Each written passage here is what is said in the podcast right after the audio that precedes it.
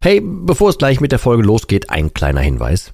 Ich lade dich herzlich zu meinem kostenlosen und brandneuen Webinar ein, wie du die Alkoholsucht dauerhaft hinter dir lässt. Es ist vollgepackt mit Einblicken, persönlichen Geschichten und praktischen Tipps, wie du diesen blöden Alk endlich dauerhaft hinter dir lassen kannst. Ohne Verzicht und ohne ständige Rückfälle. Melde dich gern kostenlos an unter www.drymind.de slash Webinar und such dir einen für dich passenden Termin aus. www.drymind.de slash Webinar und ich freue mich, dich dort zu sehen. Und jetzt viel Spaß mit der Folge.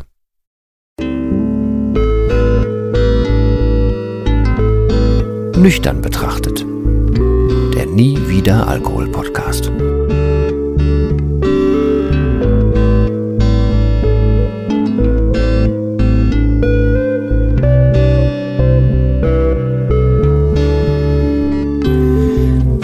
Ja moin und herzlich willkommen zu einer weiteren Folge von Nüchtern betrachtet. Ich bin noch gar nicht 100% sicher, wie der Titel ist oder geworden ist. Wenn er so reißerisch ist, wie ich ihn ursprünglich mal vorhatte, dann steht da auch hoffentlich was von Clickbait im Titel.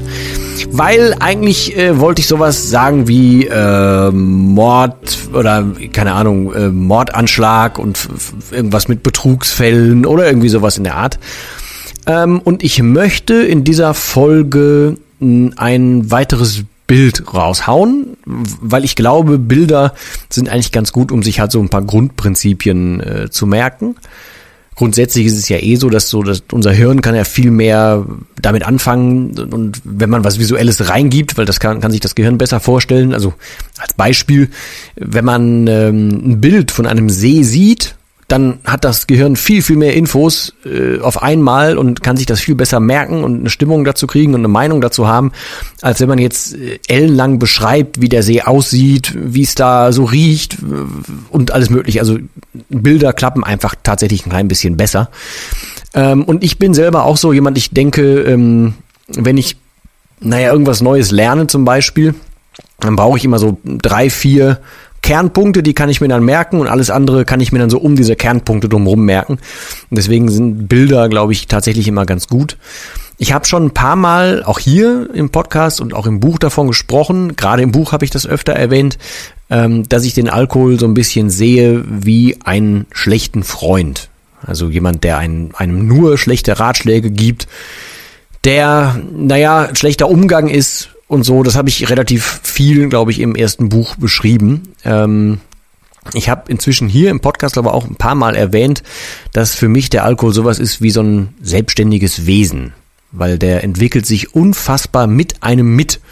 Und der macht ja exakt das, was man in der Phase, in der man gerade befindet, äh, sich befindet, was man da so, also in, aus Alkoholsicht braucht der macht eben genau das, was man eigentlich nicht haben kann, wenn man vom Alkohol weg will, sondern der, der ist unfassbar raffiniert, super tückisch und sehr hinterhältig unterwegs, aber der passt sich so an, als wäre das so ein, so ein völlig frei agierendes äh, Lebewesen, das sehr, sehr intelligent ist.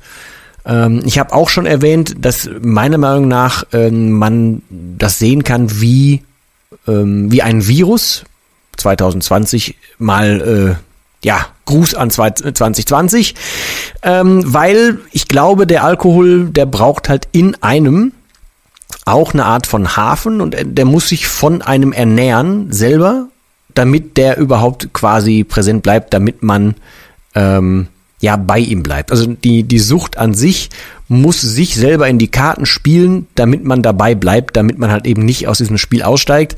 Und das, um das auf den, auf den Virus zu übertragen, wäre das ja so, dass der Virus uns als Wirt, okay, doppelt schlechtes Wortspiel, aber Entschuldigung, äh, als uns als Wirt braucht, ähm, damit der sich von uns ernähren kann. Und der Alkohol ist genauso. Wenn wir dem einfach sagen, du bist mir jetzt vollkommen egal, dann äh, hat der ja gar keine Grundlage mehr, dann kann der in uns ja gar nicht existieren. Also der muss uns ja so anfüttern und uns so ein Zeugs in den Kopf setzen, dass der überhaupt in uns überleben kann. Und deswegen glaube ich, das Bildnis mit dem Virus ist auch ganz gut. Jetzt ist aber noch ein anderes äh, Bild und ich hoffe, dass das hilft dir auch nochmal. Und das ist ein bisschen übertrieben, deswegen weiß ich noch nicht genau, wie der Titel an sich lauten wird, aber ähm, ich hätte gerne, dass das schon möglichst viele auch beim Durchscrollen der Podcast-Folgen lesen und dann sagen, okay, dann klicke ich doch mal drauf. Es geht um das Bildnis. Ähm, stell dir bitte einfach mal vor, äh, und pass auf, ich mache noch eine Klammer vorher. Äh, also angeregt ist es dadurch, dass ich halt immer wieder und wirklich täglich höre, ich würde mir wünschen, dass ich irgendwann den Alkohol kontrollieren kann. Ich würde mir wünschen, dass ich irgendwann ganz normal, wie normale Menschen auch, das ist meistens der Wortlaut, der kommt, wie normale Menschen auch, einfach mal einen Wein zu einem Essen genießen kann oder mal irgendwo äh, sitzen kann und dann einfach nur ein Gläschen und oder nur so ein Radler und so, dann ist ja auch wieder gut. So, und das ist genau das, was der Alkohol ja will. Der will immer diesen Fuß in der Tür halten, bei dir quasi. Und deswegen hätte ich gerne, dass du dir vorstellst, dass der ähm, Alkohol ein Gesicht bekommt, also möglichst ein, ein, menschliches Gesicht. Ob das jetzt ein vorgestelltes Gesicht ist oder eins, was du wirklich vielleicht aus deiner eigenen Vergangenheit oder aus deinem Leben irgendwie projizieren kannst, das liegt natürlich ganz bei dir und ist sehr individuell, aber so, dass du dir das plastisch, bildlich und überhaupt lebhaft vorstellen kannst.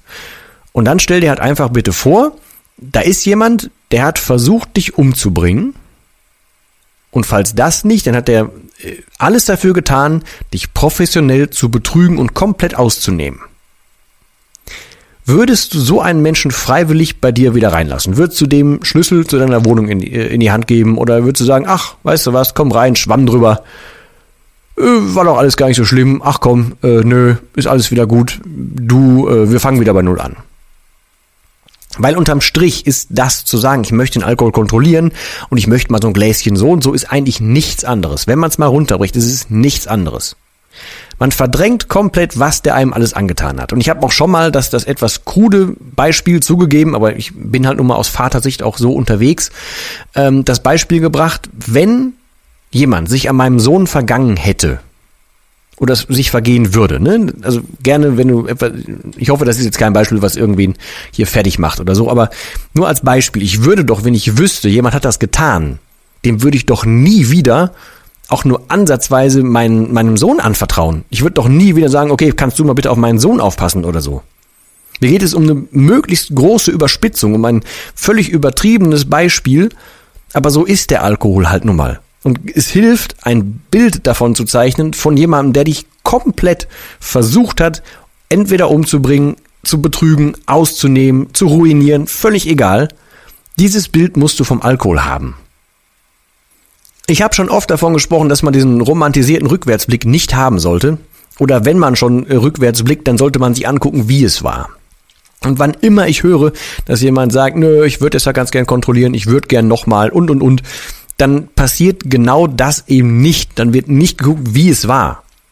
Unter uns jetzt hier. Wir sind doch jetzt hier und beschäftigen uns mit dem Thema, weil wir Menschen sind, die nun mal ein Problem haben oder hatten.